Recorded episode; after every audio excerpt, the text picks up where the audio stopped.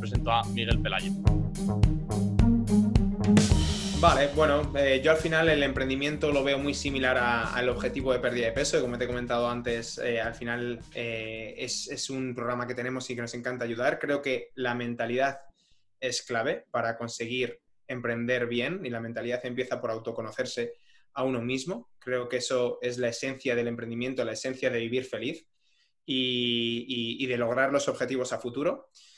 Y luego mm, creo que es fundamental también asentar unos hábitos saludables que todo el mundo debería llevar, que nos reconecten con la naturaleza, que nos reconecten con la esencia del ser humano realmente, que cada vez más nos estamos alejando y nos estamos olvidando de quiénes somos, nos estamos olvidando de quiénes somos y dónde venimos.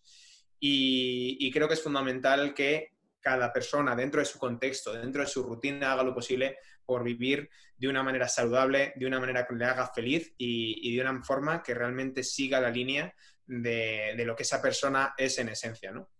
Eso es lo que yo creo que, a mí más me ha ayudado tanto al emprendimiento como a la salud. Y preguntarte, porque creo que para mí es algo muy importante, el cómo conseguiste conocerte.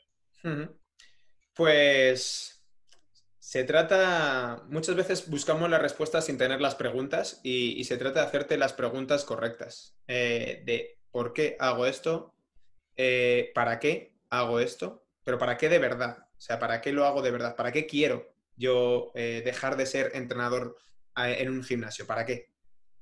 Para ganar más dinero, pues a lo mejor no es suficientemente potente.